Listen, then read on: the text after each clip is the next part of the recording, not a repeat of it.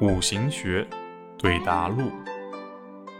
男生问：老师，本来对女生来说，生的时辰和伤官，同姓的为女儿，异姓的为儿子，但为什么逢冲时常常是相反的？到底如何理解“冲”这个概念呢？人要确定一个自我的存在，就要表达自己。当然，我们可以称为价值实现。这种表达要通过爱别人或者恨别人才能确定，也就是通过爱恨情仇来解释自己。在我们的五行学上啊，叫做刑冲克害。而所有的宗教都认为，你不需要解释自己，所有的相对解释都是由一来的，都是你自己。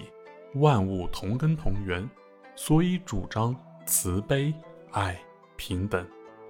然而，常人总是以将外在的物质不断的纳入自己，希望逐步达到一。当得到的时候，外在的分离和相对性就会暂时的消失。然而，在消失的同时，又会出现更大的相对性的人或物。这就是理想和追求，也是欲望和烦恼。命理学成功的揭示了这种相对性。宗教的功能是消除这种相对性。